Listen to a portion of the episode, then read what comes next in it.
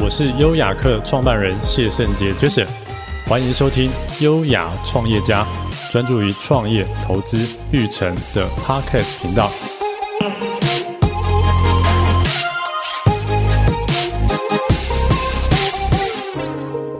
嗨，我是优雅客创办人谢圣杰 Jason，欢迎收听优雅创业家，专注于创业、投资、育成的 Podcast 频道。今天很开心邀请到 Kevin 黄世煌，请您先自我介绍，也介绍一下里昂烘焙。大家好，哎，我是 Kevin 黄黄世煌，世界的是敦煌的煌。那我在科技业应该待了大概十八年，然后在二零一一年大概就离开科技业，然后之后做了休息了一阵子，然后就到了里昂烘焙。那我是二零一四年正式。呃，应该算接手里昂烘焙，那一直到今天，嗯，嗯，哦，那里昂烘焙是一个深耕于新庄的一个地区型烘焙坊，那当然也有自己的央厨，嗯，那在这过去的大概十年里面，慢慢的稳扎稳打，在新庄、在台北都有一些据点，嗯，哦，大概是这样子的一个状况。Kevin 是我在广达电脑的长官，嗯，那蛮好奇长官当初为什么会决定离开广达，那接手里昂烘焙。OK，我想人生有时候是没办法去规划预期的，是。那一样，在大概四十二三岁的时候，人生在工作跟家庭或者一些都有一些瓶颈或者一些冲突，所以在大概二零一零年、一一年，也跟你身体上有一些状况，嗯，那跟家庭里面有一些呃冲突在，所以在那时候就稍微停止，嗯，做了一些留职停薪，然后。离职这样子，所以这基本上还是跟你的工作职涯有关。到呃这个年纪了以后，你会反思说，那我这一个工作是不是适合我自己在往后的的几十年再往下走？哦，所以在这种情况下，在二零一一年离开了广达，嗯嗯，大概是这样的一个情况。好，那当初是在什么机缘下接手李阳烘焙呢？因为李阳烘焙创始人不是我。嗯哼，是是我一个专科的同学哦。那当初在那个时间点，他刚好想说，嗯，科技业待这么久，那可能我们可以往另外一个方向去发展，嗯，朝食衣住行的这种刚性的一定的需求，嗯嗯，去去去去发展。然后刚好我这个同学呢，在那个时候邀我去做一些投资。想说投资嘛，人家在这个产业待了十几年，嗯、应该是比我们懂。所以在这种情况下，那就投资他。可是，在这个两三年的营运里面，并不是一个很怎么讲达到我们的预期。嗯，所以在这种情况下，哎，那我就开始已经接近每天跑三点半，要关门倒闭的股东都说，那要不要修修起来吧？哦，这种情况，那所以在在做了最后一次的讨论以后，在二零一四年初，那我正式再把它。接起来，再重整以后，继续再往到今天这样子，哦，大概是一个这样的状况。那 Kevin 可以分享一下，当初接手里昂烘焙是做了哪些的改变，然后可以让里昂烘焙从一个呃快要收起来的嗯的状况，然后到现在发展的这么好？应该就是说，其实从管理上面，你一定会从人，嗯嗯，财务。做不起来一定跟财务有关嘛？是，所以你一定会先从财务，你先去看他的财务报表，嗯嗯，看他的现金流，是，看他的资产，对，从这三面，这是我们最，哎，最擅长或者最能清楚了解整个公司的状况，嗯嗯，开启去做开源节流，嗯嗯的的的的项目，嗯嗯，那所以那时候只剩大概三家店，嗯哦，甚至剩两家，哦，那时候大概剩两家的店，还有一个小小的，不是很。完整的一个厨房，嗯嗯，所以你先做开源节流去评估，从这三个报表里面去了解什么是我可以做的。当你可以做了以后，你才开始去做扩张。嗯，所以其实是还是回到原始，就是说，那在一六年再做一个。当你其实我在一五年就已经把它由负转正，但这里面有很多的。对的，但我觉得是最基本的，因为很多做这种人，他们只看现金流，嗯，他们不晓得他们的东西到底赚不赚钱，嗯嗯，这个就是很大的问题。嗯、所以我们一进来，这一个做的就是看财务报表，嗯啊，这整个的损益看过，到底它的整个费用的配比是怎么样，嗯，所以这个是一个从基本上面去了解，商品上面不应该有问题，所以一五年就已经赚钱了，一六年在做大部比较大力的投资，做了一个央储的投资，所以大概就是从这几个方面去着手。所以我第一个看的是人，再来就看财务，嗯嗯，看完以后再做一些相关的调整，这样子。嗯嗯，Kevin 刚才有提到说他呃主要是看人嘛，对。那里昂烘焙在找人，主要是看呃这个人的哪方面的特质呢？其实人是最复杂的动物啦，讲真的哈，哦、嗯，人其实我们看的就是说，其实是我常常跟人家讲，特质你只有让他做，你才能了解他到底。我没办法透过很短的，但我觉得那是一个缘分，就是说，比如主厨你要先对，嗯嗯，哦，店长要先对，嗯嗯，你他要跟你能配合，是这个公司才会往下走，嗯嗯，好，我觉得。当头的要先跟你知道你要什么，他可以执行你想要下达的命令。所以这些人或许他跟你是不对，不能讲不对啊，他个性没有变，但他要看他的优点。嗯嗯，哦，这个是我觉得他能身为一个一个管理者，你能下达的命令，他很清楚的知道你要的东西，他能去执行你的东西，那基本上应该差，他下面所找的人也不会他差太多。哦，所以我就看第一层的人是蛮重要的，嗯、哦，大概会是这样，但我不会一下去否认他，我会比较看他的长处。嗯、那你要接受他给你的，最怕的管理者是没办法听到不同的声音。哦，嗯、这个我觉得是我在选人的时候，我常常讲，我们不可能透过我跟你这样面试个三十分钟、五十分钟，我就知道你好或不好。嗯、你爸妈认识你二三十年、嗯、都不一定了解你，嗯、怎么可能？那你怎么做就让他做。成绩会跟你讲，所以就是先进来做，都做了几个月之后，是再来，这是我的原则。因为真的只有这样子，很多我们都我都会看走眼。嗯嗯嗯，你觉得吧？因为每个人都有这样子的，都有既定的印象，所以我的用人上面有时候，因为他是一个很不是很高，就是在我们这个产业里面，他不是一个很高知识的人，他是一个可能从学徒啊、国高中啊。你有时候跟他沟通，一问讲国语，他也不一定听得懂你在说什么。嗯嗯，你只有做什么，让他做，去改变他，去相信他这种。我这是我们这个产业的可能的某一个特性啊。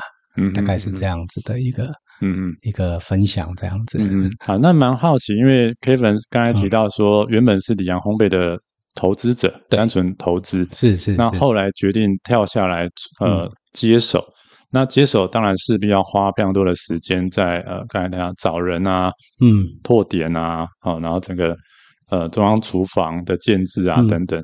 嗯、那当初是呃是怎么样的心境下会下决定说，从一个单纯看数字的投资投资人，然后下决定要投入这么多的时间来接手整个里昂烘焙呢？呃，这样讲好了，其实当初。这些股东其实很多，或许 Jason 也认识哦，很多很 多这个好朋友、好同学。我觉得人是这样，有时候你有一点觉得这是你的责任，就是说你投资了这么多钱，那他几乎就快倒了或关起来，嗯，你觉得我似乎有义务要对这些股东负一些责任，嗯嗯，那我觉得如果做，我可以把他救起来，那对我来讲也是一个成就。表示我在这面是可以应用。那在这种情况下，我只是在想，既然这些股东也是很多，大部分大概五个、五个到六五六个人是我找进来的，哦、我对他们也是有责任。嗯嗯。那与其把命运交给别人，不如掌握在自己手上嘛。是是。那至少我能做的事情，嗯、因为它是有一定的基础在。嗯嗯。它并不是一个从零开始的一个事业。嗯嗯。那当然运用我们的专才，我们的管理。从人开始切入，很多东西面向去做改变。嗯嗯，从质地上面，那慢慢的去扎根，那其实这样也是慢慢的去翻转。所以我觉得人是要带点，除了就是人讲哦，你要做的要有一点乐趣，嗯嗯，有一点有意义的目的，那你就会想要去想办法把它救起来。嗯，救起来就是人家问我常常讲，都被逗啊，你不给给会不会逗？可是你想想，哎，这是人家的钱哎，人家花。一辈子或者花了几十年去赚来的钱，对不对？人家来投资这一家公司，嗯嗯，那是不是我也有相对的责任跟义务？是要去把它挽救。是是，那救起来是对股东，哎，大家在这种情况下，不论是对内或对外，都对我们有相对的信任嘛，大概会是这样子。嗯嗯嗯，好，那也恭喜李阳烘焙、嗯、呃成功的进军到台北车站一级战区。好，那想请教 Kevin，就与市场上其他的烘焙品牌相比，您、嗯、觉得李阳烘焙的竞争优势是什么呢？哎，我们我觉得是这样哦，这烘焙哦没有什么，其实我们是一个在地地区型的一个烘焙坊。那你在地呢？你要给人家什么？就食安嘛，你要给人家这些说 B to C 的什么一个信任。嗯，所以我们也是一直在思考这个问题，就是说你在一个在地的一个烘焙坊，你怎么去跟这些人共生？嗯，共生的意思就是你怎么跟他共享、共好、共荣？那对内也对外。嗯嗯，好，所以其实那你怎么去分享？就是说你分享这些。安心美味的烘焙，还有幸福的这个感觉，所以它其实我觉得一个在地的人跟他是一个跟在地很很大，尤其在新庄三重这边的连接。你能把在地，我常常讲的，你看我在这过去十年来，这么多在我们的本店，我们的本店是幸福店，嗯嗯，来来往往的的烘焙坊不不下于数十家，啊，就意思已经。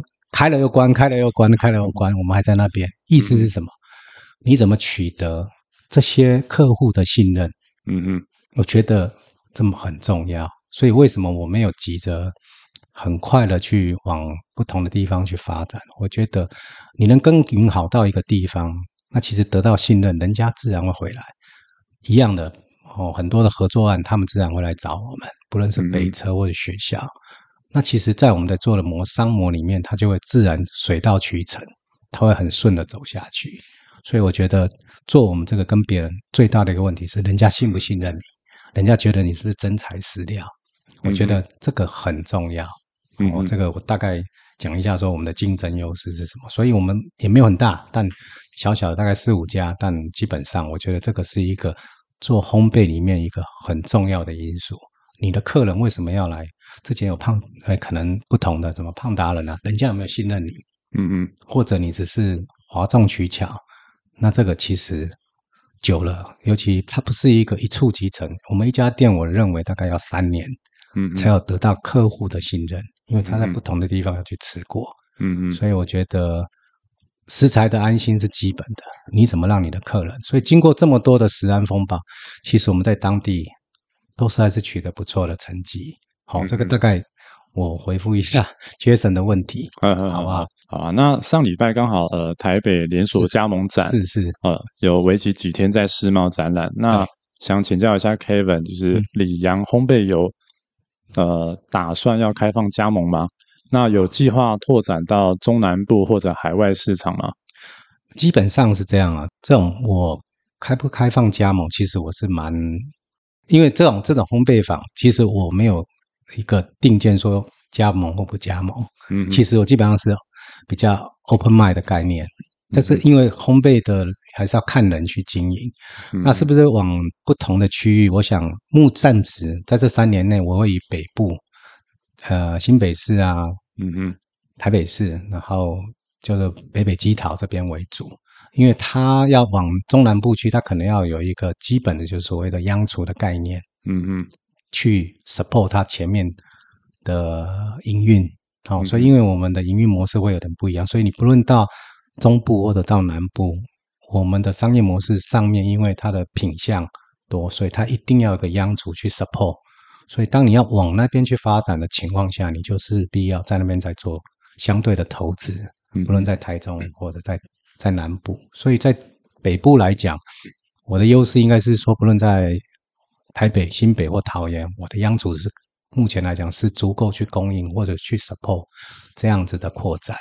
嗯、所以回到 Jason 刚才问我了，是不是有加盟？其实我觉得如果有适当的人，他也有意愿，他也认同我，那我也开放他来啊。因为对我来讲，我可能可以有更多的机会去做不同的商模的一个发展。好，我大概是回答一下 Jason 的、嗯、的的提问这样子，OK，好不好？Okay, 好，那如果刚好有听到这一集哈，想创业者对面。对这个烘焙产业有兴趣哈，也欢迎可以联络李阳烘焙，没问题，没问题。那接下来想请教一下 Kevin，就是大家说创业三件事：找人、找钱、找模式。嗯，那李阳烘焙啊，目前进入到这个规模化的阶段，在这个阶段，您觉得面临到最大的挑战会是什么呢？我觉得进入最大的挑战，我还是人，嗯，人从上到下就是经营的人、管理的人，还有执行面的人。我觉得在这个创业的这这三件事里面，钱我觉得不是问题，模式你经过一段时间的发展摸索，然后去做调整以后，它的模式就会出来。嗯嗯，我觉得最难的是人，难人的意思是说，你怎么找到跟你有信任、有默契的人，他知道你要怎么做，但不是跟你有同样逻辑的人。嗯嗯，意思是什么？意思是说，这个人要跟你有差异化。从管理，从从执行，从下面这些，我觉得人是我觉得在创业里面最最大的挑战，也是我现在碰到比较大的问题。怎么去找到适合的管理的人？怎么去建制在不同单位或者门市啊等等？这个其实是蛮蛮蛮花精神也蛮伤脑筋的一件事。嗯嗯嗯嗯，好，那刚才 Kevin 有提到说，呃，这个人就是也要跟。自己有点差异化嘛？对，那这个部分可以再稍微做一下说明。好，我讲差异化是说，他认同你，你这家，比如说他只是想赚钱，那这问题来了，这种东西没办法一触即成，他要花三年，你愿不愿意蹲下来去耕耘三年的一个烘焙坊？嗯嗯，懂我意思吗？嗯嗯，但他有这种认知，但他怎么做？我觉得是以他为主，我可以 support 他，但他要心里有概念，跟我，可是他的做法。不会可能像我这种比较温和的，他可能会比较狼性或比较积极的，嗯，那这个你要认同他。所以我的店长虽然我有三五家店，但五家店的店长他的经营模式都有小有不同。为什么？他虽然是我直属，可是他每个每个人的个性在，那你要去看清楚他的个性。所以他每家的店员的个性我也不一样，嗯嗯，调性我也不一样，嗯，那这就是大家的。可是你找的人，如果他是一昧只想来马上赚到钱，那他不是一个这样子的一个商业模式。我的意思是在这里，就是说他要能认知这个产业。当然，我常讲说这种这种这种差异化，就是看到他的好处，他也要知道我们希望他，他可能跟我的个性不一样，但要认知这个产业或认知这个模式这样子。哦，这个大概是我我我我的我的我我的一个所谓的呃差异的部分呐、啊，嗯嗯，嗯，大概是这样的一个解释，这样子，哎，嗯嗯嗯嗯，好，那接下来想请教一下 Kevin，就是您在科技产业有呃将近二十年的经验，是，那现在呃经营李阳烘烘焙坊也有超过大概十年的经验，是，那您觉得呃做手机比较困难呢？还是做面包比较困难呢？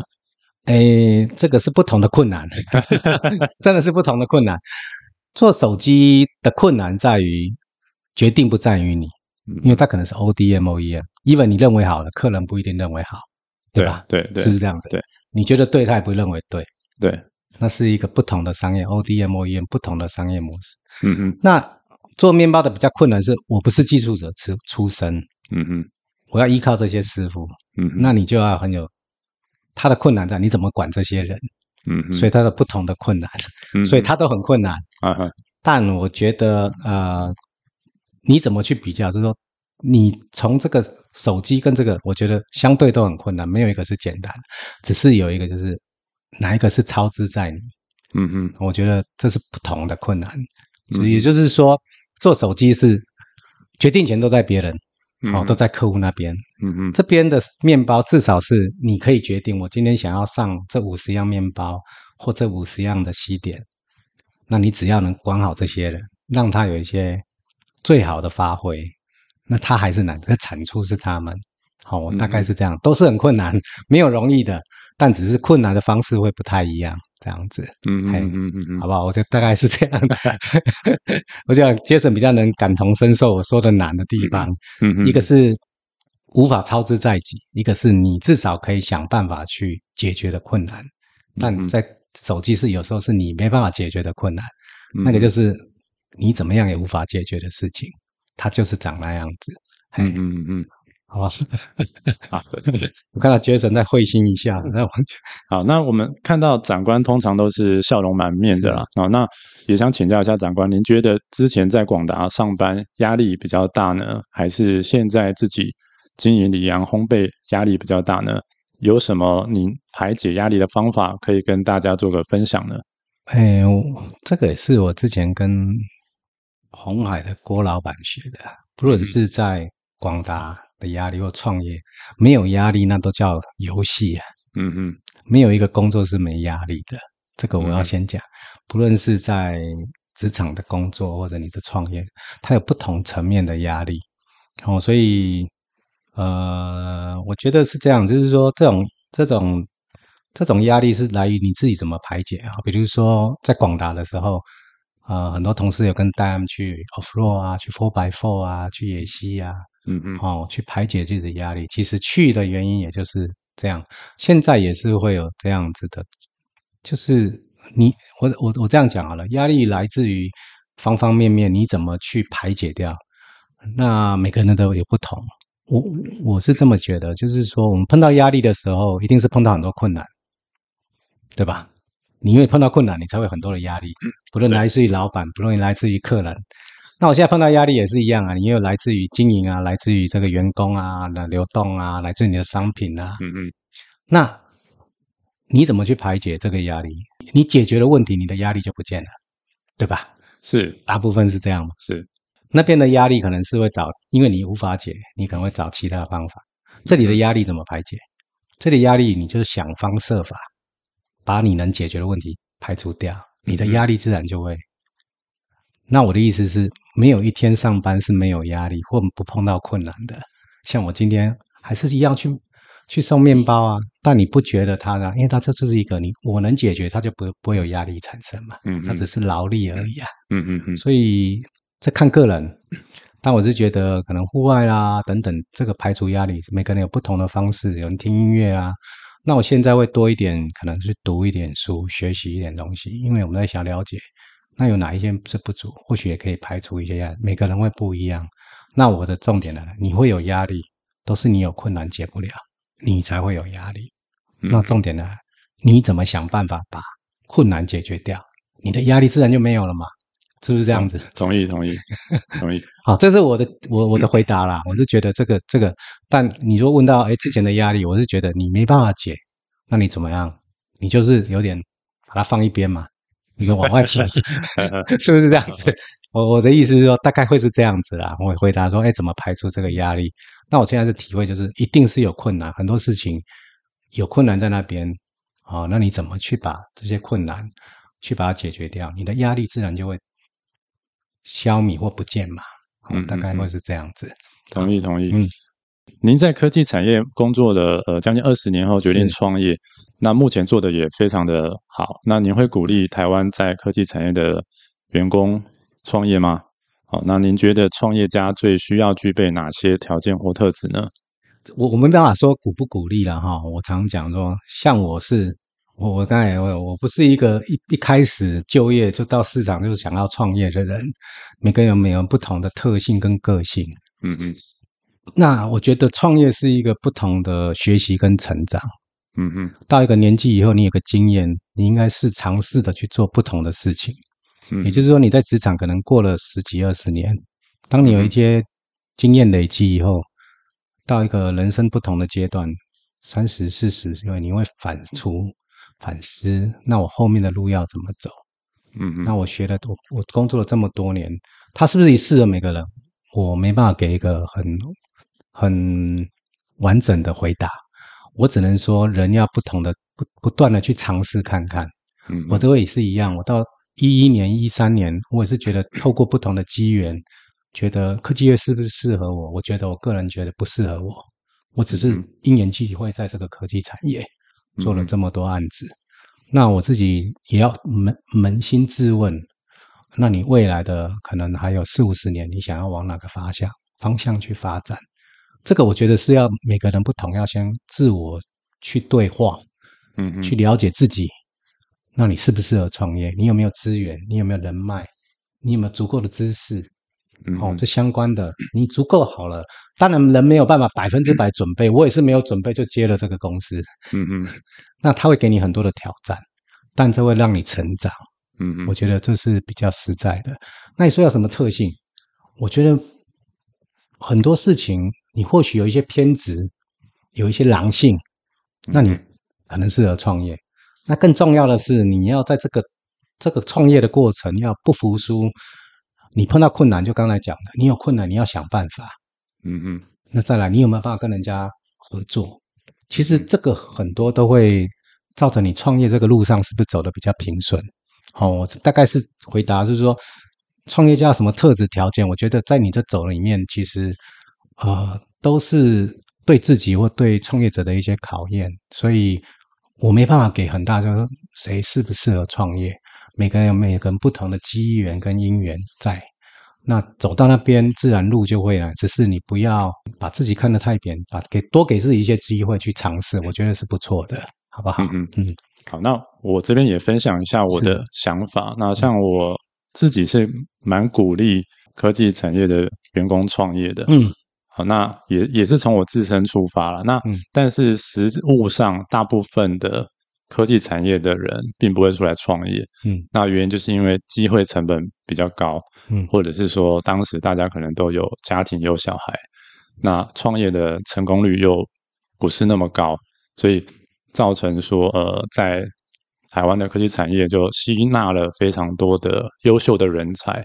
那但是在创新创业这边就相对的人才就比较少，嗯，但是整个台湾要进步，社会要进步，世界要进步，其实，嗯，是非常需要一些新的想法、新的人、新的做法来做个激荡，包含了呃，就是说对于某些产品的创新，或是流程的改改善，或是一些大公司或是没有被发现的问题被解决，那这一些都需要有人才跳出来。当这个人才呃出来创业的人越多，那当然呃有一定的成功率跟失败率的、呃、成功的案例也会变多，嗯、那变多又可以再去激励更多的原本在科技产业里面的人，好、哦、看看到了这样美好的未来，又又出来创业，然后又可以进一步的再提升，然后整个台湾的进步、社会的进步、世界的进步，让整个。呃，大家大家的生活都过得更美好。那因为永远会有没有被解决的问题需要被解决了。好、嗯，就好像我们呃，不管是现在或是之前在上班，我们都强调就是不断的优化、不断的迭代嘛。所以对我们来说，我们现在就是呃，除了自己很努力的做出一些案例，好，让大家能够看见说，哦，原来好，原来创业也可以呃有这样的案例。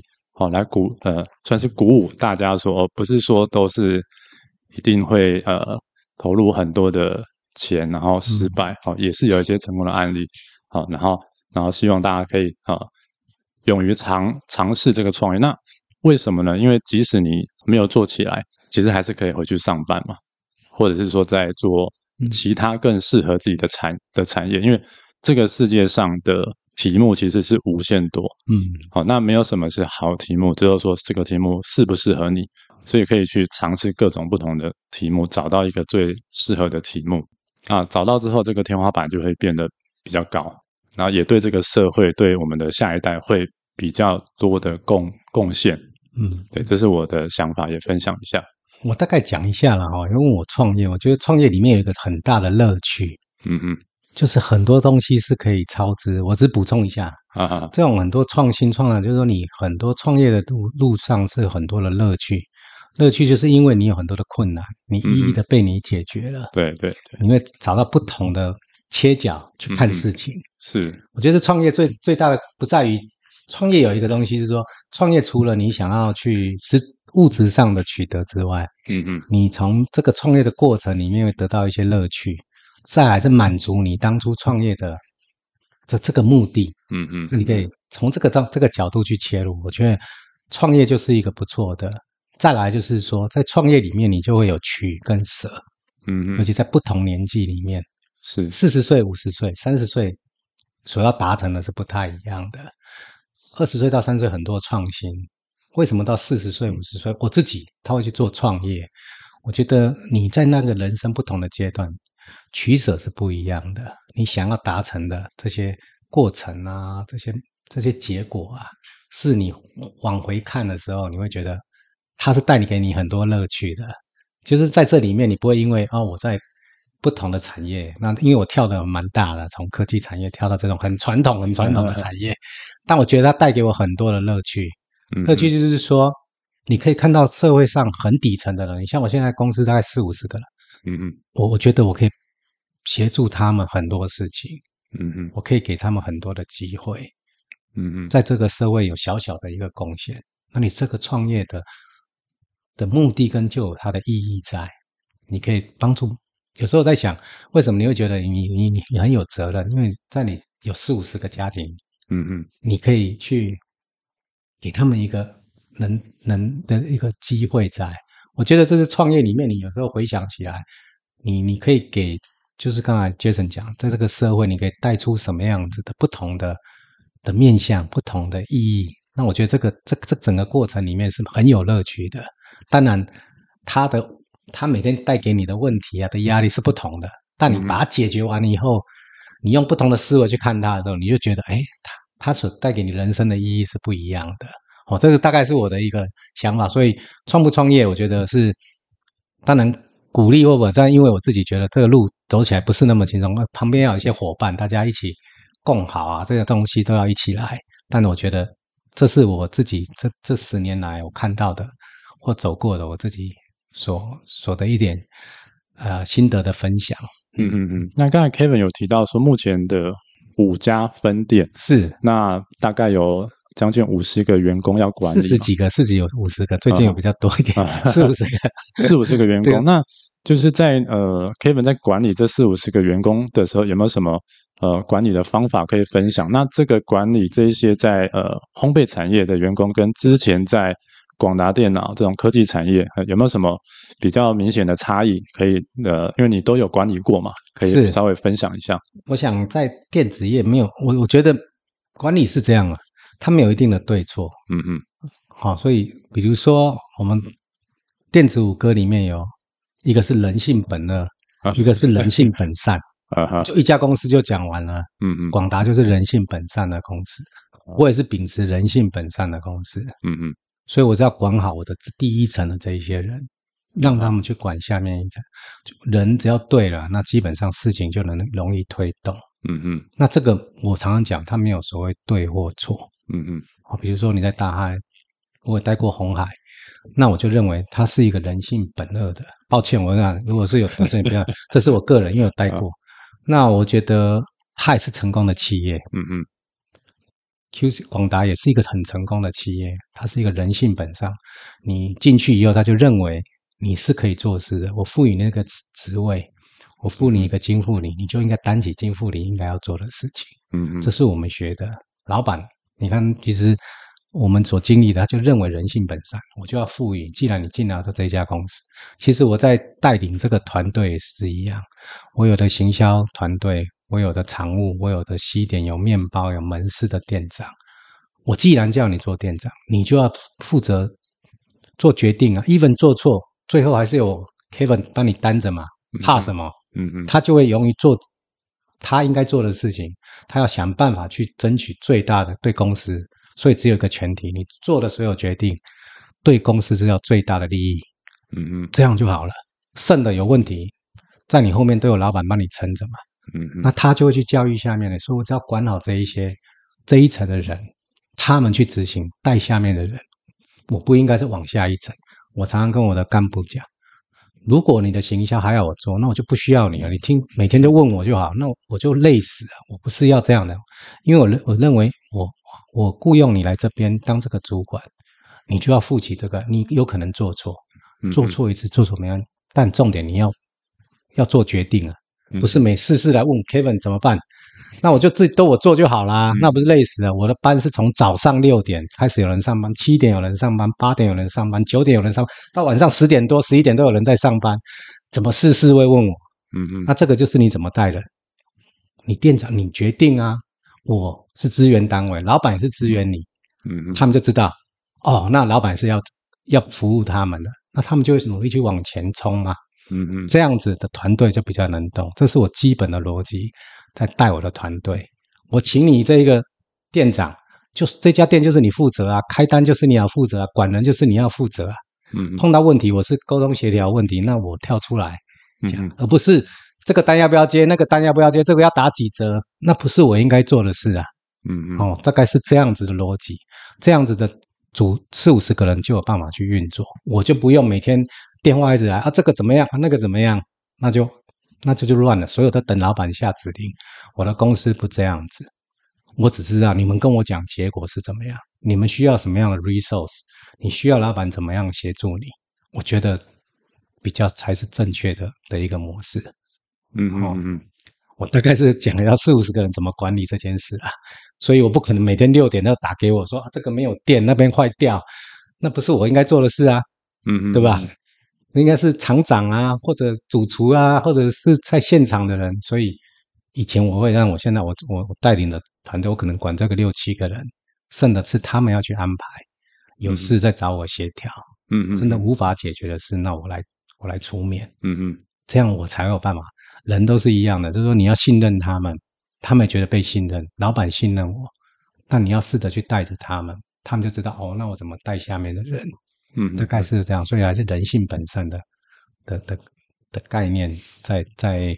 带这些伙伴们这样子，嗯嗯嗯，好，那蛮好奇，就是因为、嗯、呃，Kevin 的管理方式就是呃，充分授权给这六七个一线的主管嘛，嗯，嗯，那开会的频率呢？就是说，我这边目前大概是我比较走动式管理，嗯，大概是两周会一次的，两周一次的所有的所有的内部的干部会议，他们回到我的办公室来，那大部分因为我会去各店或者去去看一下。嗯嗯，有事我也不会找下面的，我要找主管跟他们讲，有些要改善的，因为就看就是说，我们频率大概两周开开次开一次会，两周开一个月就是两次这样，很简单。嗯嗯，把事情讲一下，那我们大家沟通一下，有些要不答的，有些要反映的，有些需要我这边协助的，大概会是这样子。嘿。嗯嗯嗯，啊，剩的就是我去各门市啦，去各单位稍微看一下，因为公司也没有那么大到那样子。嗯，可是多去了以后，因为走动式管理是我们的，你才会跟他讲，因为他们从不论经营者都是从内往外看，我们要从消费从从外往内看，那就看到一些问题，提提点他们一下，大概是这样子的一个一个一个方式啊。嗯嗯嗯嗯嗯，好，那那接下来想请教一下 Kevin，就是今年您个人或里昂烘焙。有什么计划或目标吗？嗯、那未来的五年或十年有什么希望达到的里程碑呢？啊、呃，这个是个好问题。今年哦，今年其实我们今年五月就在北车嘛，这是我们今年的专案。是，那也是一个模式。就你回到我刚刚说，我们的优势，我们本来是一个比较社区型的烘焙坊。嗯嗯。那像北车，它就是一个不同模式的一个烘的销售模式。那我们。我目标是这样啦，我未来可能我我的目标可能会明年开始，今年开始拓一家店。那如果这个商模是对的，我们就有机会再往不同的地方去拓展。那目前因为我的目前都是直营店，嗯嗯，直营店的最大的问题是人，我要培养不同的店长，真的认同我的人，嗯嗯，他去经营一个店，他才会成功，嗯嗯，所以我今年还是着着重在人。那未来的五年、十年，我大概目前初步的规划是，应该会一年一家店。我可能的目标不会多，因为都直营店，除非有加盟店，那速度可能就会快一点。嗯，所以，呃，讲真的，就是说，你问我有什么里程碑吗？啊，我我我是希望慢慢哈，把这个五到十年，这样我再建立一些系统。那五到十年，希望它是一个可以自主。运作的一个公司，但大家都跟我说太难了，但我觉得也不是这样。那所以我是在开始改变一些商业模式，比如说我本来是一个烘焙坊，我可能有一百多项的商品，嗯嗯，我到北车也有可能缩转到剩二三十样，嗯，那再做调整，嗯嗯，那我可能这样子我就可以进到不同的所谓的三铁共购啊，就是说啊，台北车站啊，板桥车站啊，南港车站，嗯，那在我的街边店是我的强项，嗯，那我可能也会去做拓展，因为这是讲的是一个中效。所谓中效，就是说你有央厨，那你怎么把这个央厨发挥到最大？我们现在只有一班制，我可以两班制，甚至三班制。我们的电子业，只要我有人，嗯、对不对？对对，那这个不会是问题。你有够的的这些冷冻冷藏，嗯嗯嗯，人可以一直运转。所以有人问说：“你怎么样从三家店变六家店变九家店？”我说：“我现在的央厨大至少都有九家到十家店，因为我已经想好要怎么运作它。”嗯嗯，所以五到十年，我觉得这个不用那么一定要什么目标了。我觉得这些人如果能照顾得好，然后我觉得这是一个事业，就是说它可以是一个正循环。我常讲的，我们做事业要是一个正循环，就是说这个正循环它可以越来越滚越大，它的球就会越来越大。我们不一定要做到什么样子，但只有一个前提，我们这次还是一个商业行为，嗯嗯，它一定要正数，嗯，也就是它一定要获利，是是，是不是？那你让它滚，就是说你不要变成一个负循环，嗯嗯。那所以我这五年十年，当然我的意思是，更多的实体店对我来讲一定是加分，对。那它是一个投资，可能一个店投资都三五百万是跑不掉的，嗯嗯，设备啊装潢，所以我其实。我讲实在话，我这是看着整个时局在在做调整，嗯嗯，所以你看，我今年本来也没有讲要扩店，嗯，也是人家他们来邀请我，嗯，那我觉得哎可以尝试，是。啊，even 他可能也有可能 fail，也有可能失败，但不要伤筋动骨，嗯，那我觉得给自己多一点空间去做不同尝试，所以五到十年呢，我觉得要达成的里程碑嘛，我觉得我希望把它有机会，真的有机会把它公开。让不同的这个人，因为我不是一个什么要什么家族事业，这不是我要。我觉得这这我享受这个过程，的一个乐趣，一个目的。那如果可以把它做大，它是一个可以正向循环的公司，我也可以试试不用是一个经营者，我也可以是一个投资者嘛，对不对？有人愿意来把它做成正向，那它自然就会很多人会过来。我觉得五到十年，你应该把它慢慢的把它一直做的这个球越滚越大。它越来越正向，那就会有越多好的人会进来到这个、这个、这个公司、这个企业里面。哇，我觉得没办法很 specific 跟你回答你的问题，说我要做到多少啊？做到，我觉得那个都有时候要要所谓机缘到了，自然的，你要先把这个根扎好。这个也是我花很多时间去把我这个体质，至少 even 碰到像今年就很逆风，但对我来讲，逆风就是我的机会。嗯哼，因为你才会思考。那我可以做什么？嗯嗯，我可以从里面做一些创新的东西，或者不同的东西，去做切角。好，所以当然我希望它越做越大啊。可是这个有一个前提，我们不要照进。嗯嗯，很多人都说用别人的钱，我想投资很多创新都是我最担心的，就是我自己都不希望说啊，你就拿钱来，那就是只是想要投资。这个我觉得没有自己的一个。用别人的钱永远是最简单的，用你的钱永远是最辛苦的。嗯，就是自己的钱，你就会很好的去去看管它。那公司让它正向的去循环，去正向的去走，公司它慢慢就会慢慢长大，慢慢长大。所以五到十年，我还是想有机会能大到一个程度。那这个大到哪里？我觉得你看市面上这么多食品公司，他们也做得非常好啊。嗯，我们也在学习，是不是？那我们在学习，所以这个。还是有一个目标啦。当然，我就是说，如果以店来讲，我们希望至少每年有机会从街边店一年一家店。我想的是直营店，那如果加盟店，那就不一定了。这个再看看这样子，嗯嗯嗯，好不好？好，那所以呃，也长期目标是希望能够 IPO 嘛，公开发行。当然，这个是一个目标啦。讲真，我们 IPO 就是说，更多人来愿意去投资这家，表示他认同嘛。是，是。但 IPO 的目的是要做什么？先这样子，嗯嗯嗯，这个还有它的实质的意义在嘛？嗯嗯嗯，IPO 当然目标是在那边，但你要做到多少？我相信这个可能很多人都会问的事情，但我觉得在这个前提就是还是这个目标是在的啦，只是没办法那么轻易，就是说要有这些人愿意来这样子。嗯嗯嗯，对啊，我自己是认为这个是非常有机会啦，因为像食品啊这种就是刚性需求嘛，那大家都需要嘛，而且。前面已经有案例嘛，八十五度 C，是那也都做得还不错，非常的好。对啊，所以这是非常有机会的。嗯，那短期的，就是说一年一家店，那想进一步的请教一下 Kevin，就是说，因为你刚才提到说最困难的是培养店长嘛，嗯、找到这个适合的人人才。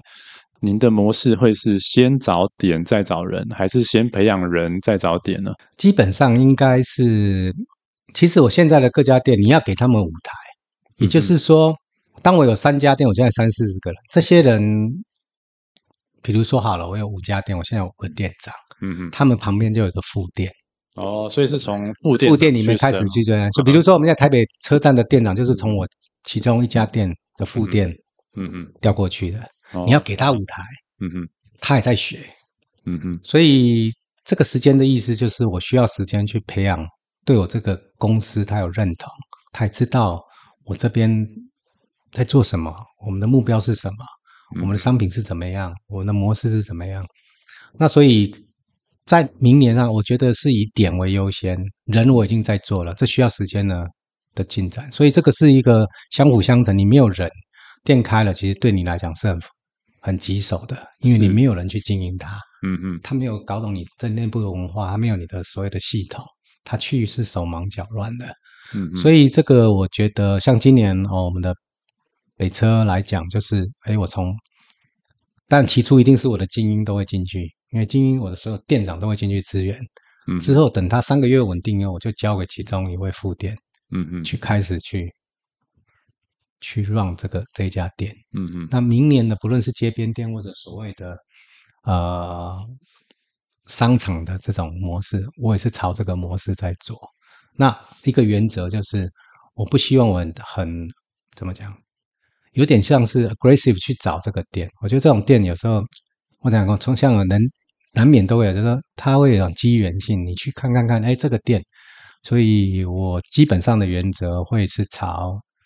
呃，找店跟这个培养了，因为人我已经在培养了，对，对，所以我这个直营店上基本上应该不会有问题，嗯，嗯，大概是这样子，嗯嗯，那听起来这个是一个呃可以被规模化、可以复制，而且是一个稳健成长的商业模式，是，就是同步的培养人跟拓展新的点嘛，是是，好。那最后一个问题，因为我们是专注于创业投资育成的 Podcast 频道，是是，否可以请您给想创业者或已创业者一些鼓励与建议呢？啊，我觉得创业啊，要像 Jason 要很有勇气啊，是 是，但我觉得哈，这这个勇气之外哈，我觉得创业有一个东西，就是我这这这十年来，我觉得你要努努力的去学习，嗯嗯，就开放性，你要归零。对，归零的意思就是说，你过去的不一定，它可能会变成是你一个障碍。嗯，因为你不归零的话，你怎么去从零去做？嗯，经验是可以协助你的，所以我觉得努力学习这件事蛮重要。再来多读一些书，嗯，它会给你很多不同的。因为只有静下心来，因为我们在科技业太久了，嗯，你哪有时间读书？看手机了，可是那些不是你真正你可以得到。我觉得努力学习跟读书蛮重要。再来，当你有到一定的程度的时候，我觉得你要伙伴，嗯嗯，也就是说你要去创业，你要有一个旁边要有一些伙伴，因为人难免会碰到碰到一些逆风，嗯嗯，你的伙伴会鼓励你，是。这个这个伙伴也蛮重要。然后你要创业，多一些伙伴，他不是要来，他的伙伴来让你觉得这是可行的，你才不会轻易的放弃，嗯嗯。好，我觉得伙伴也蛮重要。的。再来就是你要乐于助人，嗯嗯，当你有的时候，你帮助别人，别人会帮助你更多。这是我在这个这几年来我所看到的。最后，我觉得当然还有一个实际面，我刚才所讲的，很多创业者对财务是不懂的。我说这是最基本的，如果财务不懂，我都不建议你创业。嗯嗯，因为你不晓得你的钱要花在哪里。再来，你有都有多少 resource？如果你逆风或不顺的时候，你这家公司或这个创业你能撑多久？当然，创业你拿别人哦，找人、找钱、找商模，钱是别人的，别人也不会给你那么多的时间，嗯、对不对？但模式对不对，还需要时间。所以在这种情况下，你对财务的掌握有多高，嗯嗯，会决定你创业能撑多久。嗯、哦，我觉得这个嘛，最后我觉得学会感恩，因为我觉得人的。呃，知识经验都是有限的，很多时候是不是有幸运之神眷顾？那所以你会学会感恩，你就会付出。嗯嗯，付出的时候，你就会觉得，嗯，这个就是我创业的一个很重要的，因为你会得到更多。嗯、哦，大概就是说，你说对一些创业者的鼓励跟建议，我觉得创业永远是有很大的乐趣在，但它的困难没有你想象的那么少，还不比你在工作上来的少。嗯嗯，但你有这个几个地方，我觉得这是我自己的感想啦，就是这几个部分，我倒蛮鼓励说，想要创业的人，你心里要有一些。一些一些想法，哦，大概是这样子。嗯嗯嗯嗯。那刚才 Kevin 第一个提到的学习，那我这边也想分享一下，就是 Steve Jobs 的一句金句：“Stay hungry, stay foolish。”嗯，好，那包括我自己也是，就是呃，创业之后也是持续在学习，因为呃，原本我们可能就是在开发部门，是。那但是刚才提到了财务，我们不是在财务部门，是。我们不是在业务部门嗯，那我们不是在。人资部门现在每天都要找人，是，然后现在每每天都要看财务的数字，那每天都要做 marketing 做 sales，嗯，好，那那所以这个就是持续的学习，那我们保持一个 hungry 跟 foolish 啊，嗯，因为当我们觉得自己已经很厉害了，我们就比较不愿意或或持续去学习，好，所以这一点呢也是呃刚好也是。Steve Jobs 的金句跟大家做个分享。那刚才另外一个也想 echo 一下 Kevin，就是帮助别人。嗯，好，那我自己在创业这几年也是想要跟大家分享，就是说，因为创业跟之前上班是不太一样的，就是说付出不见得会有收获啦。好，但是呃，你付出了不一定有收获，但别人也不见得会给你回报，这个市场上不见得会给你回报。但我们如果我们持续的付出，哦，那好运有时候。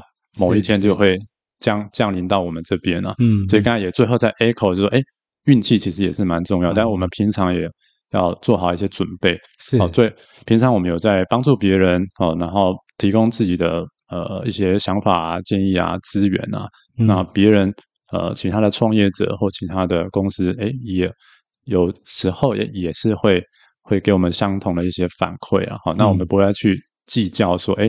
这个呃，我给你什么，你就要给我什么。好，那有时候我们就是共同创造出更更高的、更大的价值。嗯，好，那最后 Kevin 有没有什么要再补充的？我觉得创业还有一个地方啦，就是建议你要有个正念啊。哎，是是是，这个是很多人不会讲的，就是说正念啊，嗯、就是说这个也是宏基，还是我最近看到，我觉得蛮蛮值得跟大家分享。就是说，我们创业有时候我们照我们的逻辑。我们的方式，我们的步调来走，但他不一定会立即看到这个成效。那我说你的念是很重要，因为我刚才有跟 Jason 也分享一下这个这个道天地降法。嗯，我我要讲这个意思是我分享一个故事，就是说疫情来之前，嗯嗯，我们公司是平平的，道就是我一直有正念，我是一个良心事业。嗯嗯。天时机来了，你哪知道疫情来？其实人家疫情来是对很多人，不论大中小企业，都是一个很大的杀伤力。对，对我来讲，时机来了，对我是一个很大的注意，因为只有这时候这个疫情来。但我不是说它来了，我只是说这有时候是你没办法掌握的，但你的念正念是对的。嗯嗯，你去帮助。或者不论你的良心事业去帮助，像我们的面包给一些食物银行，帮助一些弱势团体。嗯嗯，在那两年多吧，我们二零二零年的六月七月开始的时候，我我们的业绩是被是是往上冲的。嗯嗯，但那时候是所有的店，你看我选了一个是烘焙，我如果今天是餐厅，我就倒了。嗯嗯嗯，会因为我很厉害嘛？是，因为我的制造这个产业天来。地，我在处在这个地区，新庄，将我是我个人，再来法是所有的 SOP 啊等等，嗯嗯，所以有因为我很厉害，没有讲实在话，所以我常讲你的正念会决定很多事情，这是我觉得对很多事情我自己觉得蛮重要的。你如果一出勤的念是不对的，在你不同的时机，比如说你那时候的做法不对，时间地点不对，你可能就。就垮了，嗯嗯，这是我自己亲眼经过这两三年，我的体悟很深。那再来就是说，你要舍得，不要看于尽力，嗯，像我过去这一出一四年、一五年，我其实我买了很多设备，我几乎花了一两千万，我花了好多钱在买。可是当我在疫情来的时候，它帮助我，我没有增加人，我的产值是拉上来，我可以做这么多生意。后来我就觉得哇，所以人不可以太尽力。你该投资这种的，就是说在这种情况下，有时候我常常就很要人要 humble，嗯，就是你要不要把自己看得很厉害。所以我刚才提到的时候，你在这时候看那几个将才排在第四，嗯嗯，法公司的制度才排在最尾巴，很多东西是时候、时机、地缘，还有你的正念，再来再回到我们创业者，嗯嗯，那这个就会让你走得比较长。我的意思说，创业很多时候说，你要怎么让这个路走得长，嗯，你才能走远，慢慢才会走宽啊，嗯嗯，哦，这是我自己的一个。小小的分享，嗯嗯嗯嗯，好，OK，好，那最后也恭喜 Kevin 哈，这个里昂烘焙现在发展的这么好，谢谢 Kevin，感谢收听优雅创业家。若对于创业有兴趣或有相关问题，欢迎私讯我们与我们联系，谢谢，谢谢。